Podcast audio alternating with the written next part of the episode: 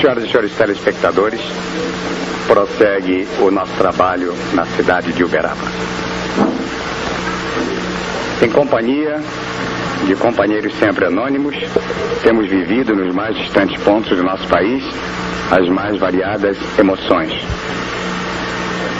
Nenhuma delas é válida recordar nesse instante, mas apenas afirmar que se renove nós uma emoção maior quando se está diante de figura que menos, talvez para o mundo espírita, mas muito mais para nós brasileiros, representa motivo de orgulho pela sua seriedade, pela sua dignidade, pela certeza que tem dado a todos nós e a estudiosos de assuntos tão delicados como o que nos obriga à realização deste trabalho, como o senhor Francisco Cândido Xavier, que todos nós brasileiros aprendemos a admirar e conhecer, do mais jovem ao mais velho, como Chico Xavier. Apresentando alguns aspectos da obra, produto do seu trabalho, da, sua reação humana e de tantos outros grandes colaboradores. Nós temos a obrigação de realizar essa entrevista séria. Nós que já ouvimos tantos homens sérios, temos certeza que nesse instante, na Comunhão Espírita Cristã em Uberaba, onde realizamos esta reportagem, estamos realizando ou iniciando a realização de uma das mais sérias entrevistas. Por isso fugimos do nosso hábito. Escrever perguntas para o entrevistado sério. Mestre Chico Xavier. Como é que os espíritos consideram o espiritismo como uma paciência experimental ou uma religião? De início, nós queremos agradecer aos nossos amigos da TV Tupi, Canal 4 de São Paulo, na pessoa do nosso caro entrevistador Saulo Gomes, a atenção que nos dispensa, proporcionando-nos a alegria da presente visita à nossa comunhão espírita cristã aqui em Uberaba. Desejo também, com permissão dos amigos telespectadores, aos quais nós saudamos e agradecemos também pela atenção que estão nos dispensando. Queremos pedir licença para falar do entusiasmo com que o nosso entrevistador se refere a nós, porque conhecemos a nossa total desvalia e sabemos que as palavras do nosso caro Saulo Gomes nascem da generosidade dele, mas não motivadas por merecimento da nossa parte que realmente não possuímos. Feita essa ressalva, confessamos que nos achamos diante de um inquérito afetivo muito sério que nos chama a grande responsabilidade, porque entendemos que estamos diante dos ouvintes que procuram a verdade. Então, confesso que antes de me sentar aqui para a entrevista, pedi aos nossos amigos espirituais que me ajudassem nas minhas palavras inexpressivas, porque não tenho o dom da palavra. Mas pedi aos nossos amigos especialmente ao nosso Emmanuel, que dirige as nossas atividades mediúnicas desde 1931, que me amparasse para que eu errasse o menos possível nas respostas. Assim eu conto com o perdão de todos. Gostaria que o nosso entrevistador entrevistador repetisse a pergunta para que eu tomasse atenção sobre ela. Pois não. E repito mais uma vez para o telespectador que fugimos da nossa norma de trabalho, tendo cuidado de manter as perguntas escritas para rigorosamente repeti-las. Então, repetição da primeira pergunta. Como é que os espíritos consideram o espiritismo? Como uma ciência experimental ou uma religião?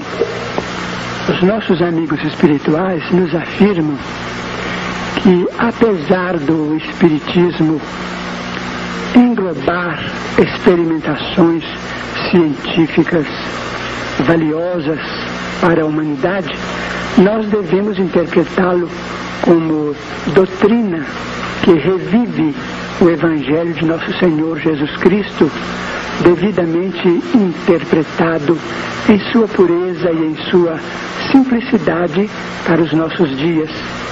De nossa parte, assim consideramos o Espiritismo como religião, em vista das consequências morais que a doutrina espírita apresenta para a nossa vida e para o nosso trabalho. Como é que o espírito de Emmanuel, autor de tantos livros, considera as manifestações exóticas de entidades caracterizadas por evolução nitidamente primária? O nosso diretor espiritual considera a doutrina espírita como grande escola de nossos espíritos encarnados na Terra. Em vista disso, ele considera que a mediunidade deve ser examinada à parte da doutrina, como os cursos de um educandário são considerados em separado dos programas da escola em que funcionam. Assim, as manifestações de nossos irmãos que se caracterizam por evolução ainda primitiva são como alunos primários da escola. Há lugar para todos, desde que desejemos estudar.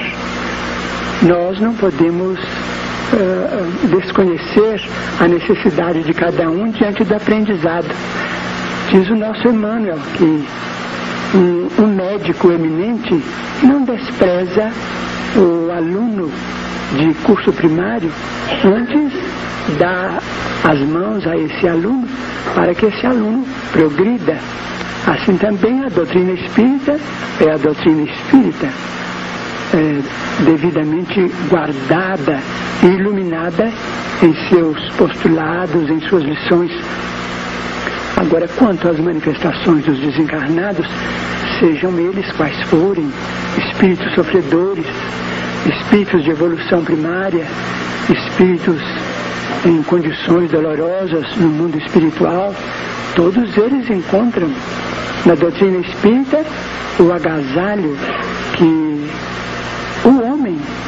esteja ele na meninice ou na madureza, encontra na escola quando quer estudar e buscar a sua própria iluminação. Mestre Chico Xavier, como os espíritos amigos interpretariam o fenômeno da juventude de hoje com as suas tendências libertárias? Vamos agradecer ao nosso querido entrevistador Saulo Gomes a gentileza, entretanto é preciso que, que me explique a, acerca do título, porque eu sou, estou muito longe de ter mestria em qualquer ramo da atividade humana. Eu sou apenas um companheiro, um servidor de todos e especialmente do nosso querido amigo que nos entrevista neste momento. Os nossos amigos espirituais costumam dizer que nós devemos acolher no coração a mocidade atual, com as suas características, com seus anseios de liberdade, esclarecendo mesmo que a maioria dos, dos jovens atualmente reencarnados conosco na Terra são, se constitui de espíritos que procedem de faixas de evolução diferente das nossas. Então, às vezes, em muitos casos, os jovens apresentam ideias talvez caprichosas para nós outros, os que atingimos a madureza, mas nós estamos nas vésperas do próximo século. Nós não estamos longe do início do terceiro milênio e vemos que todos nós atravessamos uma época de transição em que as ideias de liberdade, de renovação chegam até nós com um impacto muito grande.